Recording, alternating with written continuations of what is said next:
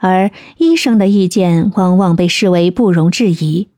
这样的思维明显会导致很多不合理的情况，例如医患沟通不畅、过度治疗、药物滥用、缺乏创新和综合性治疗，以及患者对医生依赖性增强并失去自我管理健康的能力等。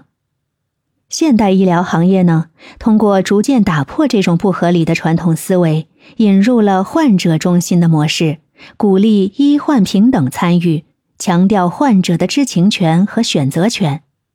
也许你可以从这个例子中得到一些启发，在自己所在的行业引领创新。除此之外，你还要学会跨界合作与跨学科思维。与不同领域的人合作，可以为你带来不同的视角和观点。